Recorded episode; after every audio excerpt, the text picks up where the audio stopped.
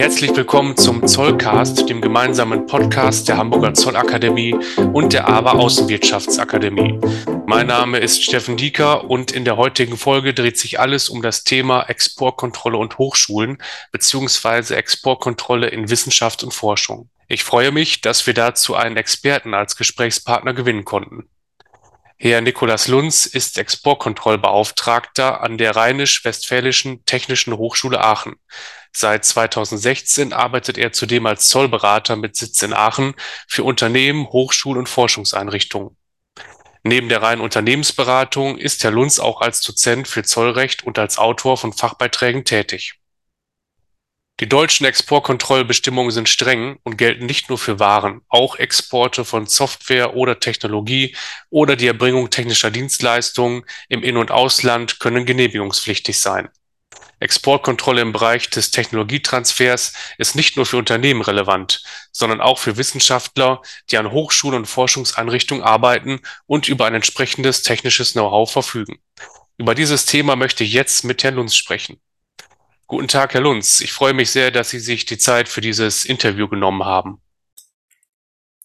Vielen Dank, Herr Dieker, für die Einladung und ich freue mich sehr, heute hier zu sein und Ihnen zur Exportkontrolle im akademischen Bereich ausführen zu dürfen. Exportkontrolle wird in erster Linie mit Unternehmen in Verbindung gebracht. Warum müssen sich auch Hochschulen mit dem Thema Exportkontrolle auseinandersetzen? Ich habe gerade von grenzüberschreitendem Wissenstransfer gesprochen. Aber wie sieht es in der Praxis aus und wo setzt die Exportkontrolle an?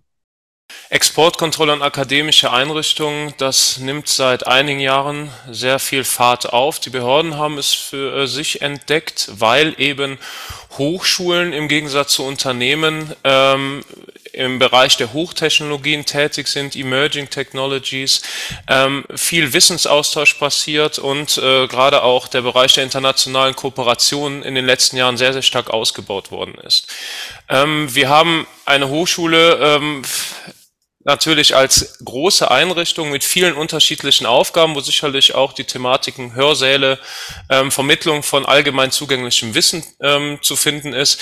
Aber mittlerweile sind viele Hochschulen auch als eine Art äh, Dienstleistungsunternehmen tätig, werden von Firmen beauftragt, neue Güter zu entwickeln, äh, zu erstellen, Güter zu testen und zu verbessern. Auf der anderen Seite haben wir das Thema der internationalen Forschungskooperation, wo man gemeinsam mit Partnern aus aller Welt, sei es China, ähm, der Iran, äh, afrikanische Staaten, die auch immer mehr kommen, dann gemeinsam Forschungsprojekte ähm, auch angeht und da natürlich dann auch ein gewisser Wissensaustausch stattfindet. Und in den Bereichen haben wir natürlich immer oder meistens auch, wenn man eine gute Hochschule ist, natürlich mit ganz neuartigen, sehr, sehr leistungsstarken Technologien zu tun. Und so ist man schnell in dem Themenfeld Exportkontrolle, ähm, Dual-Use-Güter, wo dann auch die entsprechenden Eigenschaften ähm, erfüllt werden und oftmals auch deutlich überschritten werden. Und wir haben in Hochschulen natürlich auch Forschungsbereiche von A bis Z, wenn ich das jetzt für die RWTH Aachen übertrage, äh, von der Biologie angefangen, wo eben im Bereich auch der lebenden Tiere geforscht wird, bis hin zu hochspezialisierten ähm, Werkzeugmaschinen, äh, den, die Thematik Luft- und Raumfahrt. Und das ist auch das, was äh, Exportkontrolle spannend macht an Hochschulen. Ähm, wir haben nicht nur eine Produktkategorie, so wie es in vielen Unternehmen der Fall ist, sondern wir haben wirklich eine ganz, ganz große Bandbreite die natürlich Exportkontrolle spannend machen, aber auch unglaublich schwierig, alle rechtlichen Anforderungen dann auch den Mitarbeitern so zu kommunizieren, dass sie eingehalten werden. Und deswegen ist gerade das Thema Exportkontrolle und eine gute Service-Einrichtung ähm, ist Exportkontrolle als Unterstützung für die äh, wissenschaftlichen Mitarbeiter auch besonders wichtig. Sie sind ja jetzt als Exportkontrollbeauftragter an der RWTH Aachen tätig. Äh, was genau sind denn Ihre Aufgaben? Ja, erst einmal ist es meine Aufgabe, äh, sicherzustellen, dass die rechtlichen Anforderungen eingehalten werden von allen Mitarbeitern, die die Hochschule hat. Und ähm, es ist so, dass wir in Aachen circa 10.000 äh, Mitarbeiter haben in der Wissenschaft als auch in der Verwaltung. Und eine Aufgabe oder die größte Aufgabe unserer Exportkontrollstelle oder von mir als Exportkontrollbeauftragter ist, eben sicherzustellen, dass alle Mitarbeiter über die geltenden gesetzlichen Anforderungen informiert sind und wissen, wann sie sich mit uns in Verbindung setzen müssen. Also Kommunikation mit den Professoren, den Institutsmitarbeitern und allen äh, Wissenschaftlern, würde ich sagen, ist zu 60 Prozent unsere Aufgabe, weil dort natürlich auch die Ausfuhren stattfinden. Und wenn die Personen nicht informiert sind über die Anforderungen und auch über unsere Prozesse, dann ist unsere Arbeit auch zum Scheitern verurteilt.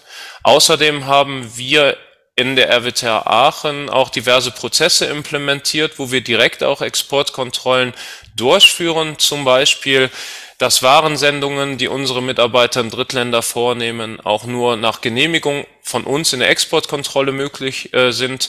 Die Poststelle, die zentral unseren Versand da übernimmt, ist über den Prozess informiert und im Zweifel werden dann Sendungen ohne Genehmigung abgefangen. Wir haben einen Prozess zur Prüfung von Drittmittelverträgen mit Drittlandspartnern. Zum Beispiel, wenn jetzt ein Industrieunternehmen aus den USA auf uns zukommt, dass wir uns dann genau anschauen in der Exportkontrolle, was ist das Ziel hinter dem Projekt? Sollen Güter entwickelt werden, Software, Technologien? Sollen vielleicht Güter ausgetauscht werden oder auch Mitarbeiter an die Hochschule kommen, die dann hier im Team mitarbeiten? Ähm, da schauen wir uns an, ob eben gesetzliche Genehmigungspflichten auch existieren oder Verbote und lenken so durch diesen komplexen Wald an Außenwirtschaftsvorschriften.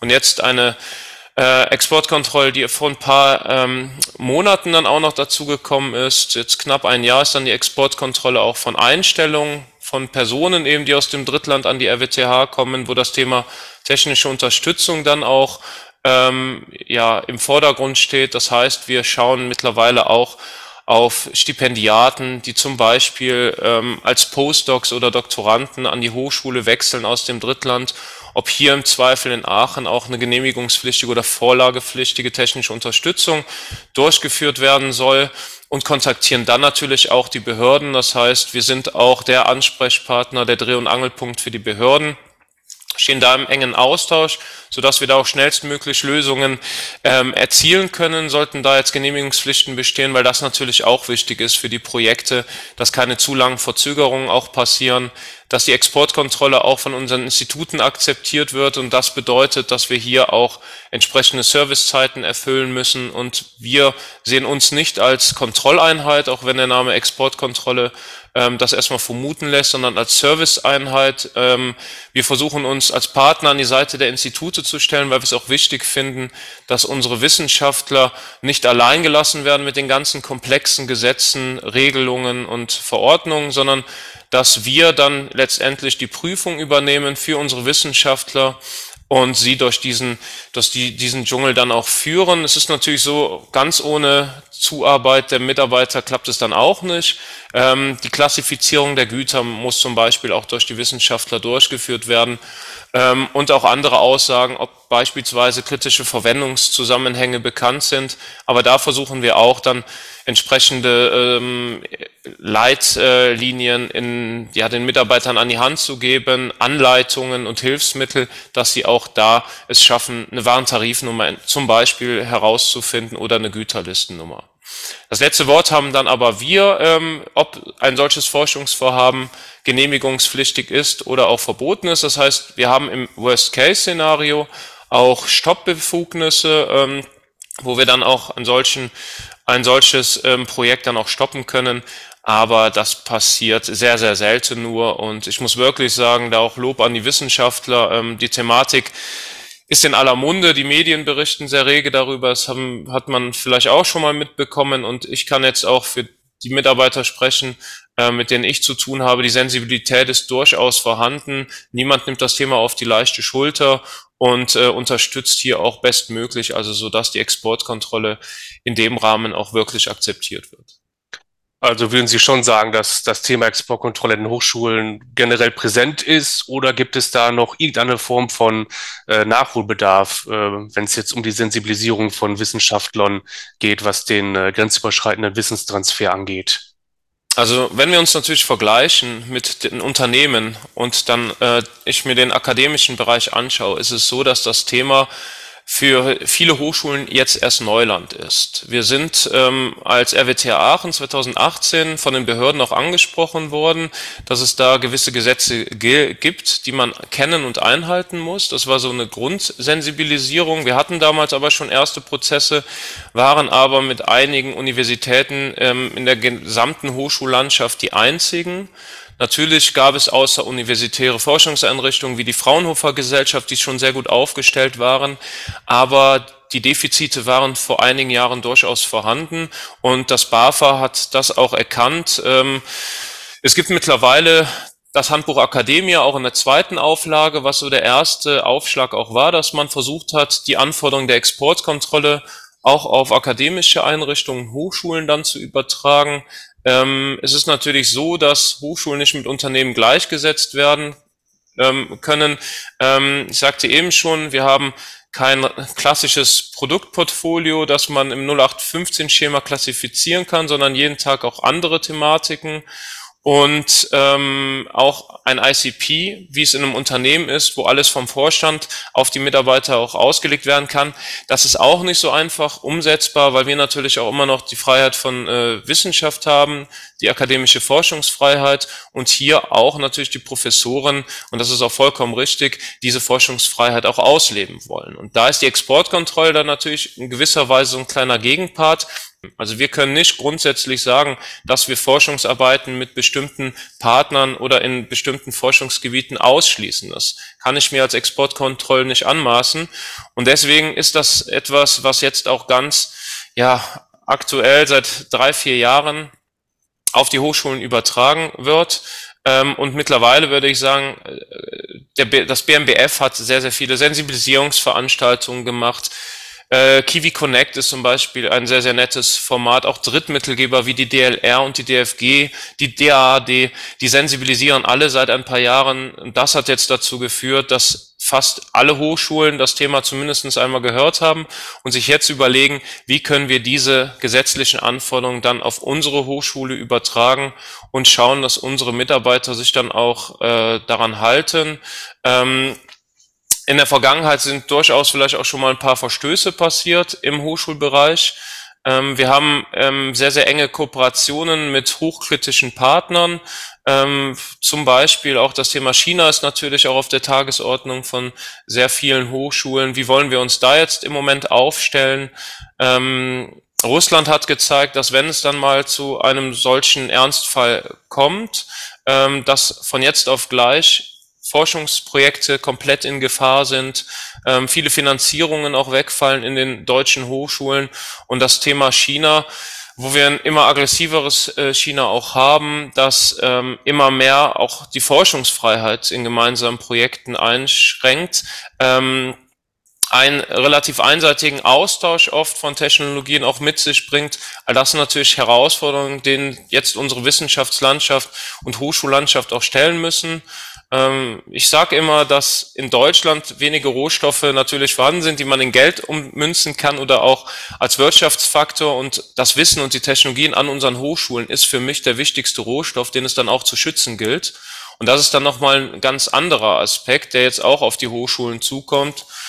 Wir haben viele Berichte gelesen in den letzten Jahren in den Medien. Ähm, der Journalistenverband Korrektiv hat jetzt einen sehr interessanten Bericht Anfang des Jahres veröffentlicht, wo dann auch so die Kooperationen deutscher Hochschulen mit kritischen Einrichtungen im Ausland ähm, betrachtet worden sind. Ein amerikanischer Think Tank ähm, hatte jetzt auch die Kooperation von deutschen Hochschulen mit Einrichtungen in China untersucht, die dem Militär nahestehen. Auch da sind einige erschreckende ähm, Sachen auch ja, veröffentlicht worden. Und das sind jetzt Arbeitsaufträge der Hochschulen, sich mit diesen Themen auseinanderzusetzen, aber ohne zu sehr dann auch die Wissenschaftsfreiheit einzuschränken. Ja, und ähm, deswegen würde ich sagen, äh, es ist in gewisser Weise noch Neuland, es gibt bestimmt noch Nachholbedarf und es wird auch in Zukunft immer Themen geben, mit denen Hochschulen sich auseinandersetzen müssen. Aber die Hochschullandschaft ist auf einem guten Weg und ich denke, dass in ein paar Jahren auch ähm, von einer deutlich höheren Research Security gesprochen werden kann. Ähm, was bei dem Thema Exportkontrollen natürlich immer mitschwingt, hier gibt es ganz harte Gesetze. Das heißt, manche Ausfuhren sind genehmigungspflichtig oder verboten. Aber dann gibt es auch noch immer die Thematik, jetzt auch im Hochschulbereich, ähm, moral-ethische Aspekte, Due Diligence äh, will ich da nennen. Das heißt, ähm, es gibt jetzt Forschungsprojekte, die sind vielleicht rechtlich äh, möglich. Wir haben ähm, beispielsweise einen Partner, der militärisch unsere Technologien einsetzen möchte. Und klar, dafür könnte man sich auch eine Genehmigung holen beim BAFA. Die Frage, die sich aber viele Hochschulen jetzt auch stellen müssen, ist, wollen wir denn diese kritischen Projekte haben? Ähm, wollen wir in dem Bereich äh, unsere Leitlinien, unsere ethisch-moralischen Vorstellungen vielleicht auch so ein bisschen über Bord werfen und ähm, dieses Projekt dann auch, wenn es rechtlich möglich ist, umsetzen. Und da ist natürlich ähm, jetzt auch äh, jede Hochschule gefragt, sich eigene Compliance-Richtlinien zu geben, Leitlinien, auch gemeinsam mit den Wissenschaftlern zu diskutieren, wo sind hier rote Grenzen für unsere Hochschule. Wir sind immer noch als öffentliche Einrichtung auch steuerfinanziert.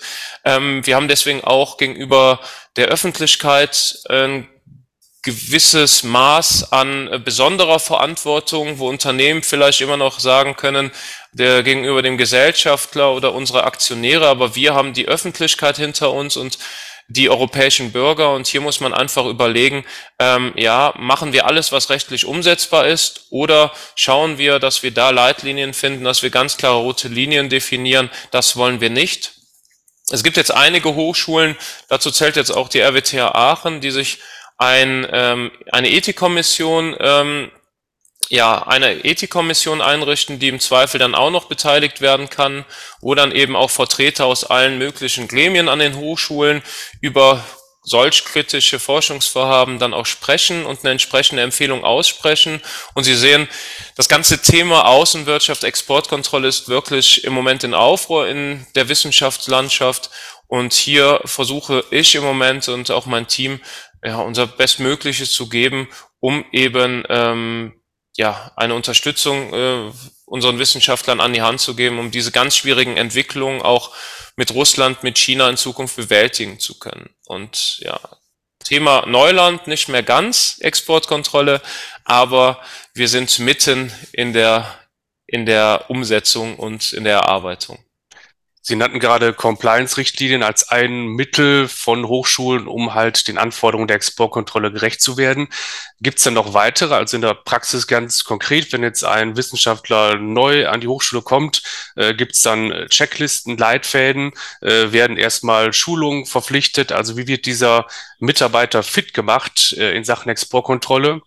Und wir nehmen mal den Worst Case, wenn es wirklich zu äh, zur Nichtanhaltung der Vorschriften kommt, welche Konsequenzen kann das für Hochschulen haben? Ja, also Einrichtung eines ICP ähm, ist an Hochschulen natürlich genauso ein Aspekt wie an Unternehmen, wobei ich sagte eben ja schon kurz, es sich hier deutlich anders gestaltet. Das heißt, wir müssen ein bisschen ähm, out of the box denken für Hochschulen. Wir müssen hier individuelle ICPs für Hochschulen einrichten und darunter zählen eben alle Maßnahmen, die wir ergreifen, um die Einhaltung dieser rechtlichen Anforderungen dann auch sicherzustellen. Und da kann ich auch nur empfehlen, viel, viel äh, Race of Awareness, das ist ja so das Schlagwort beim BAFA, das heißt viele, viele Sensibilisierungsgespräche. Ähm, was wir machen in Aachen ist beispielsweise ein neuer Professor kommt an die Hochschule, dass wir ihn auch direkt im Onboarding mit dem Thema Exportkontrolle vertraut machen, so dass er das Thema vom ersten Tag in der Hochschule dann auch mitnimmt. Ähm, wir haben diverse Intranet-Seiten, wo man auch Erklärvideos zur Exportkontrolle findet. Ähm, was ich immer schwierig finde, sind zehnseitige Dienstanweisungen und Erläuterungen für die Wissenschaftler, ich hätte da auch keine Lust zu, diese mir durchzulesen. Deswegen ähm, erwarte ich das auch nicht vom Wissenschaftler und wir versuchen das schon bestmöglich dann auch die Informationen an den Wissenschaftler zu spielen, sodass diese, diese Informationen auch ernst genommen werden. Und ein ganz wichtiger Aspekt vielleicht auch an alle anderen Hochschulen, die sich mit dem Thema beschäftigen, die Personen doch zu informieren, wo Exportkontrolle dann auch wirklich konkret wird. Das heißt, wir haben ähm, einen Mitarbeiter, der jetzt eine Dienstreise durchführen möchte. Wir hatten ja, nehmen wir mal einfach eine Drohne, die mit in den Urwald genommen wird, äh, um dann dort Medikamente an, an Bewohner auch verteilen zu können, wo die Straßen vielleicht auch nicht so ausgebaut sind.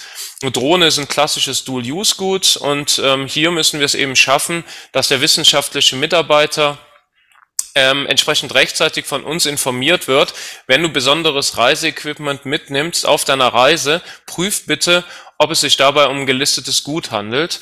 Und in dem Fall haben wir eben implementiert, dass beim Dienstreiseprozess eine direkte Information schon an den Dienstreisenden geht, wenn er eine solche ähm, Reise in Drittland dann auch ähm, beantragt, sodass er dann direkt auch sieht, ach ja, Exportkontroll, da war ja was, auch wenn er seine Schulung vielleicht vor drei Jahren hatte, ähm, bringen wir uns dann nochmal in Erinnerung, sodass er dann auch äh, proaktiv auf uns zugeht. Und das kann ich auch wirklich nur jedem empfehlen, dass man eben versucht, solche Schnittstellen, wo es dann auch wirklich konkret wird, dann zu nehmen und dort auch Informationen zu platzieren. Das ist zum Beispiel auch der Fall, wenn jetzt Institute mit Drittlandsfirmen äh, kooperieren wollen. Da ist unsere Abteilung für Drittmittelmanagement informiert, dann darüber zu informieren, dass hier bitte auf den Güterausfuhr auch geachtet wird und sollte da ein Güterausfuhr Austausch stattfinden, dass wir es dann auch prüfen müssen. Ähm, Sie sagten gerade schon Checklisten, ja, das ist dann Checklistenbasiert, das heißt, Institute müssen uns dann Checklisten ausfüllen, uns erklären, was ist Inhalt der Projekte, welche Güter werden mitgenommen, wird Software entwickelt, Technologie und es ist eine relativ lange Checkliste. So ein Drittmittelprojekt ist eigentlich auch so das Hochreck in der Exportkontrolle. Äh, wir haben hier häufig auch Schulungen mit drin, also technische Unterstützung. Ähm, US Güter, die dann im Projekt ausgetauscht werden sollen. Auch da müssen wir dann natürlich nochmal den Aspekt US-Exportkontrollrecht äh, mit betrachten. Und hier habe ich einen Mitarbeiter, der wirklich spezialisiert ist auf den Bereich äh, Drittmittelvertragsprüfung und der dann diese Checklisten auch weiß zu lesen. Institute müssen uns natürlich auch ähm, Vertragsunterlagen einreichen, weitere Projektunterlagen, die dann für die Prüfung zugrunde gelegt werden. Und was ich auch ähm, immer empfehlen würde und was wir auch bei uns umsetzen, sind sogenannte Exportkontrollklauseln in den Verträgen. Das heißt, dass wir auch unsere Vertragspartner darauf hinweisen, dass im Falle von festgestellten Genehmigungspflichten jetzt in der Exportkontrolle oder auch ja, Einfuhrgenehmigungspflichten, das ist dann der Aspekt Zoll, auch das passiert bei mir, dass wir dann eben ähm, bei solchen Verzögerungen, die sich aufgrund solcher äh, Genehmigungsanträge dann auch ergeben, dass wir hier schadensfrei dann auch rauskommen. Und das ist so eine Exportkontroll Vorbehaltsklausel, dass wir eben sagen, sollten wir jetzt in dem Fall keine Genehmigung bekommen, dürfen wir hier auch noch äh, ohne Schadensansprüche aus dem Vertrag austreten. Und das schützt uns einfach auch davor, spätere Zusagen dann nicht einhalten zu können. Ähm, dann haben wir die Thematik eben, wenn Stipendiaten an die Hochschuleinrichtungen kommen, auch da müssen wir, äh, wenn es Personen sind, die aus den Drittstaaten kommen, außerhalb der EU oder der EU 001 Staaten, die sind bei uns ähm, auch aufgrund der besonderen Exportkontrollvorschriften als unkritisch klassifiziert. Aber sollte das jetzt eine Person beispielsweise aus dem Iran sein, dann müssen wir diese Person auch prüfen dahingehend, ob wir eben besondere Embargo-Vorschriften haben, die da nochmal die technische Unterstützung verbieten. Und das passiert auch über Prüfung des Lebenslaufes beispielsweise der Person. Ähm, wir schauen uns die Publikationen an, welchen Bereichen haben die Personen gearbeitet. Ähm, und da kann man auch ganz klar sagen, das sind jetzt keine abstrakten Risiken, die wir da aufskizzieren. Wir haben schon diverse Personen, die da auch jedes Jahr dann abgelehnt werden, weil wir einfach einen Bezug auch haben zu ABC-Waffen und Trägertechnologie. Es ist natürlich der Fall, dass die Hochschulen auch in den Fokus ähm, oder im Interesse sind von feindlichen Staaten, um es einfach mal so pauschal zu sagen. Und hier natürlich auch versucht wird, unser besonderes Wissen, unsere Technologien dann auch im Zweifel zu nutzen, um in kritischen Szenarien dann auch einzusetzen. Hier war beispielsweise ähm, ja eine Person ähm, zu nennen, die in dem Bereich der Killing Drones auch Publikationen veröffentlicht hat. Und das sind natürlich Personen, die wollen wir als Hochschulen auch nicht in unseren Forschungseinrichtungen haben. Im Zweifel dann im Bereich Luft- und Raumfahrt und dann noch zu lernen, wie man Hyperschallwaffen optimiert. Und auch das passiert eben checklistenbasiert. Das ist auch ein Aspekt unseres ICPs. Und ähm, ja, und dann ein weiterer Aspekt sind dann eben noch unsere ganzen Schulungsformate, Inhouse-Schulungen, die wir unseren Mitarbeitern anbieten, die dann auch, wenn sie Interesse haben, sich selber anmelden können. Und äh, ja, ein, ein anderer Aspekt ist dann noch die risikobasierte Vorgehensweise bei ähm, besonders hochrisikobehafteten Institutionen, wo wir dann auch proaktiv an die Institute herantreten und sie zu solchen Schulungen dann auch verpflichten, beziehungsweise dann auch konkret solche Schulungen anbieten, ähm, wir haben jetzt keinen Lehrstuhl für äh, Kernwaffen, aber angenommen, wir hätten einen Lehrstuhl für Kernwaffen, dann können Sie mir glauben, da warten wir nicht darauf, dass die Mitarbeiter sich proaktiv bei unseren Seminaren anbieten, sondern da gehen wir dann natürlich auch in diesen Lehrstuhl rein, um dann eben die entsprechenden Mitarbeiter nochmal zu sensibilisieren und umgekehrt. Die Thematik äh, Philosophie, Germanistik ist jetzt vielleicht nicht so im Interesse der Exportkontrolle, das sind dann eben Lehrstühle die wir dann auch schon mal außer Acht lassen, erstmal, die dann eher mit allgemeinen Informationen bespielt werden, aber die von uns jetzt nicht im Vier-Augen-Gespräch dann sensibilisiert werden. Vielen Dank schon mal an dieser Stelle. Das äh, war spannend, viele Informationen, die mir so noch nicht bekannt waren. Ich denke auch, dass unsere Hörerinnen und Hörer da einiges raus mitnehmen konnten. Ähm, ich runde unser Gespräch ab in guter Tradition mit einer Frage nach Ihrer Freizeit. Ja, also Exportkontrolle ist ja eine tagesfüllende Aufgabe. Ähm, wie verbringen Sie denn Ihre Freizeit? Also wie kriegen Sie den Kopf frei von den ganzen Sachen, mit denen Sie sich tagsüber beschäftigen? Ja, wenn ich dann mal Freizeit habe, neben meinem Job an der RWT Aachen und auch meinen Seminaren, ist es so, dass ich im Moment äh, meine Hochzeit plane mit meiner Freundin beziehungsweise zukünftiger Frau und da einige Termine auf meiner Agenda stehen, die wir aber mittlerweile auch hoffentlich fast alle abgearbeitet haben. Ansonsten sind regelmäßige Treffen mit Freunden bei mir auf der Tagesordnung und natürlich das Thema Sport. Ich bin zwar schon 34, spiele aber auch noch immer in der Kreisliga Fußball, werde jetzt bald wahrscheinlich meine Schuhe auch an den Nagel hängen, aber das ist auch ein relativ zeitintensives Hobby und dann natürlich auch Reisen in sehr, sehr spannende Länder. Das machen wir sehr gerne, um dann unsere, ja, unsere Freizeit zu nutzen, um uns dann auch richtig zu erholen. Ich war letztes Jahr beispielsweise auf Mauritius und auch dieses Jahr, denke ich, wird wieder eine große Reise anstehen. Ich sehe schon, langweilig wird die nicht, beruflich und privat. Und so soll es ja auch sein. Dann bleibt mir noch zu sagen, liebe Hörerinnen und Hörer, dass es das war für heute mit unserem Podcast. Ich hoffe sehr, dass Ihnen die heutige Folge gefallen hat und Sie etwas Neues daraus mitnehmen konnten. Vielen Dank insbesondere an Sie, Herr Lunz, dass Sie sich die Zeit genommen haben. Dankeschön. Und